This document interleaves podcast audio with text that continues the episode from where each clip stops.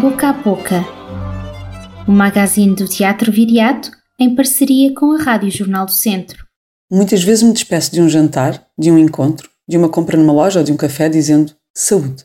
Um hábito que herdei da minha avó Betinha e que passei a usar com maior veemência e intensidade com o início desta pandemia. Quando era criança, a minha avó explicava-me vezes sem conta que se deveria dizer sempre santinho ou saúde quando alguém espirrava. E a minha avó ainda beijava o terço que trazia ao pescoço. Pois era como um espirro que muitas mortes começavam.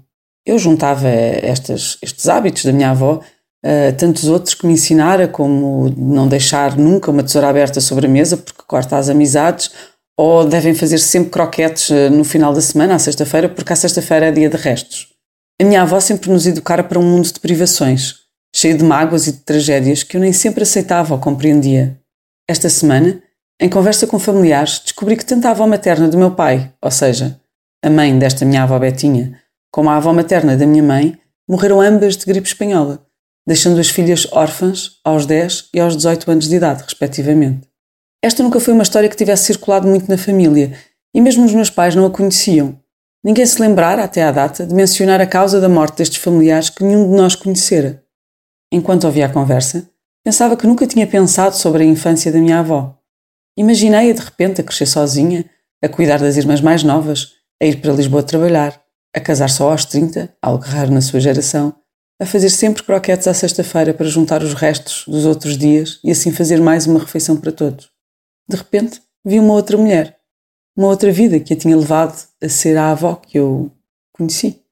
A avó que dizia sentinho e beijava o terço de cada vez que me ouvia respirar.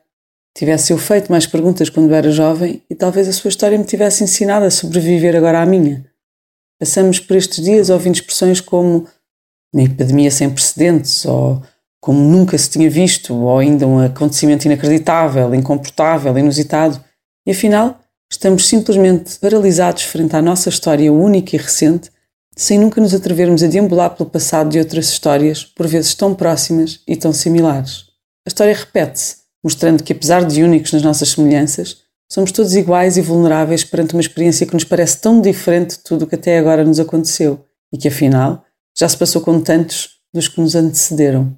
Deixei-me ficar a ouvir aquela conversa enquanto imaginava familiares distantes a combater com bravura tantas doenças e catástrofes.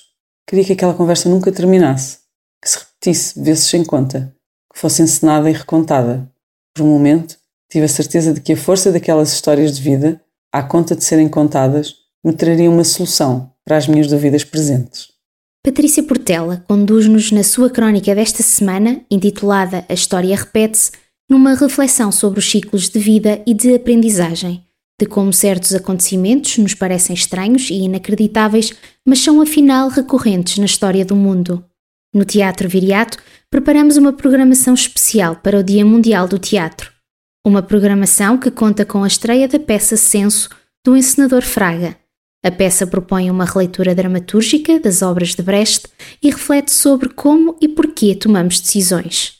Hoje, na Boca do Mundo, falamos com Fraga e ficamos a conhecer um pouco melhor este seu novo trabalho. Olá, Fraga, bem-vindo. Começo por te perguntar que espetáculo é este que vamos ver nos dias 27 e 28 de março? Esta, é, esta, esta é uma história antiga, é uma história que já tem um ano.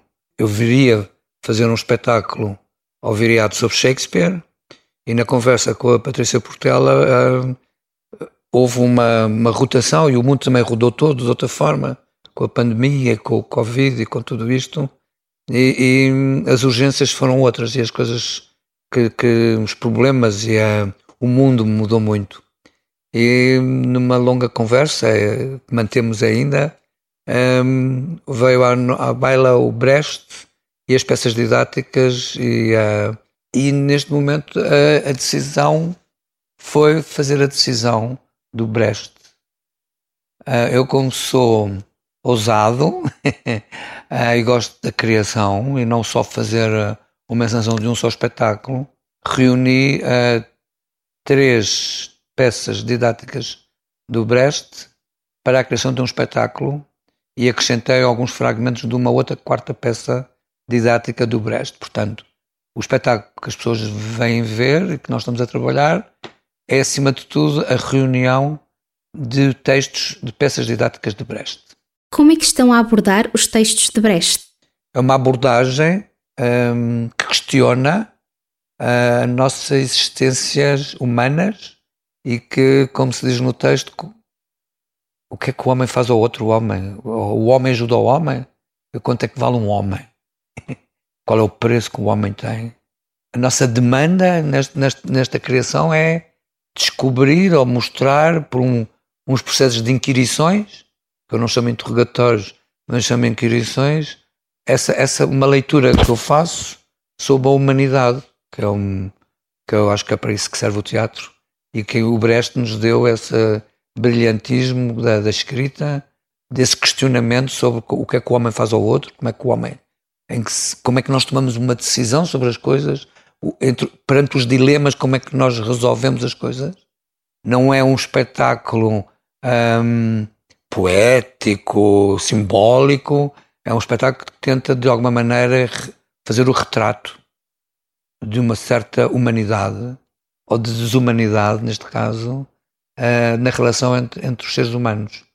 Não quero ser eu a indicar a solução, porque eu não sei se há solução, mas quero que cada espectador tenha a possibilidade de, confrontado com a realidade que é exposta em cena, poder tirar as suas decisões e questionar ele próprio sobre se anda a fazer o que é que ele anda aqui a fazer.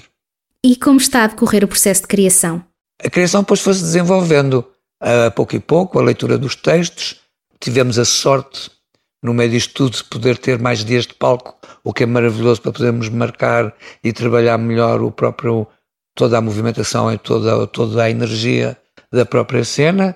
Um, gostava de dizer que acompanhar a criação deste espetáculo, eu tinha proposto ao Viriato fazer um laboratório de Brest com pessoas da comunidade em que estamos a trabalhar exatamente estes mesmos textos. Portanto, tem sido um trabalho, esse sim, temos de trabalhar regularmente desde outubro e tem corrido maravilhosamente. Eles estão a produzir textos magníficos a partir destes uh, e, e, um alimenta o outro para mim.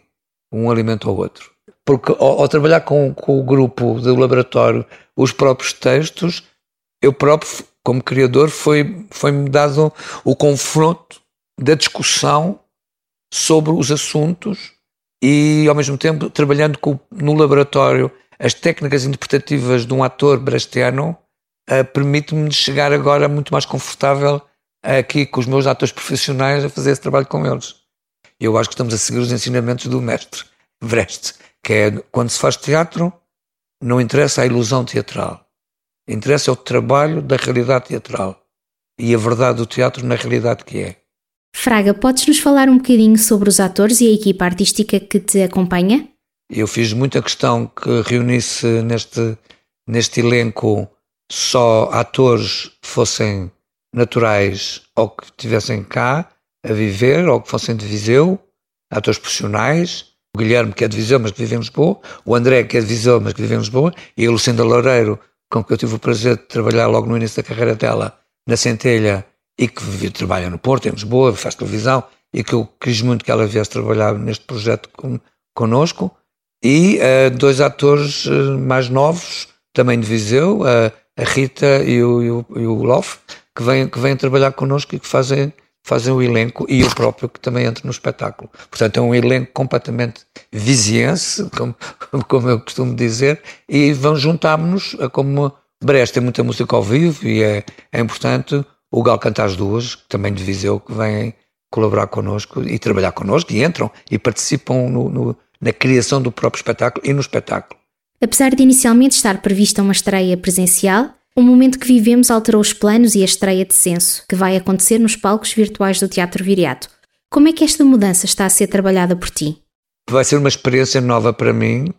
Fazer um espetáculo que eu sei que à partida não vai ser visto, a não ser presencialmente, a não ser pelos membros do próprio laboratório, e que o público vai assistir pelo olhar de uma câmara ou de um enquadramento que vai ser discutido comigo e, quem, com, e com o realizador, quem vai filmar, vai ser discutido entre nós o que é que eu acho que deve ser privilegiado aqui e acolá.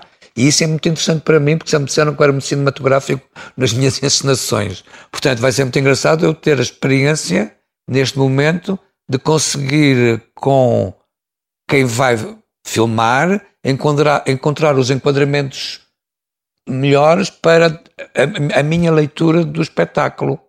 E é, é é que é engraçado, porque eu acho que o espectador que está sentado na plateia vê coisas diferentes, cada um vê o que quer do que está à frente. Eu vou estar a induzi-los, ou nós vamos estar a induzi-los, em casa, a ele, a ele ver aquilo que nós queremos que ele veja. Eu vou ter que ser suficientemente uh, hábil e hum, perceber como é que vou conseguir dar esse enquadramento que me permite a leitura do espetáculo que eu queria fazer no palco. As minhas expectativas é saber se depois vai resultar ou não, ou como é que vai resultar. Por isso é que vamos trabalhar, vamos ensaiar, vamos, vamos trabalhar uh, de forma a, a, a acentuar um, momentos fortes, um, reações, atitudes, as marcações, o jogo cénico, que para mim não desvirtuo o trabalho do Brest ou, ou o trabalho que eu queria fazer. Mas acredito que essas vai ser a, a, minha inquietação neste momento é essa, muito mais do que com os atores. Estou satisfeitíssimo do trabalho deles, estou, estou muito contente com o trabalho dos músicos, estou, a equipa é extraordinária, não, estou muito contente com, com, com, com, o trabalho que eles estão a arranjar, com a implicação deles, com a forma como eles têm estado a, a reagir e a, lançar propostas e, e eu questiono-nos nesta posição se acontecesse, como é que era. Isso é que é importante e tem sido, tem sido muito, muito, muito, muito interessante. Censo estreia no dia 27 no Teatro Viriato, no âmbito de uma programação especial que assinala o Dia Mundial do Teatro. Conheça os pormenores sobre esta programação com Liliana Rodrigues, na rúbrica À Boca da Bilheteira.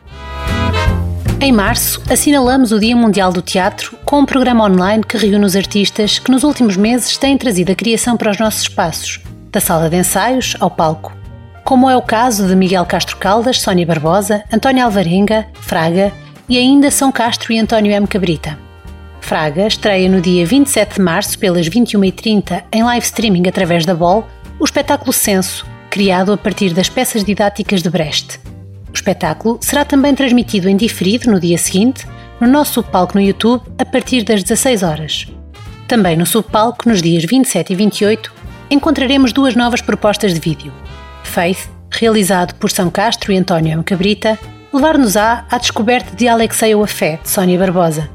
Apesar de ser uma obra autónoma, este é um objeto artístico videográfico que retrata esta fase de criação do projeto Karamazov incidindo particularmente nos temas deste terceiro espetáculo da trilogia dedicado ao universo Dostoevsky em Os Irmãos Karamazov.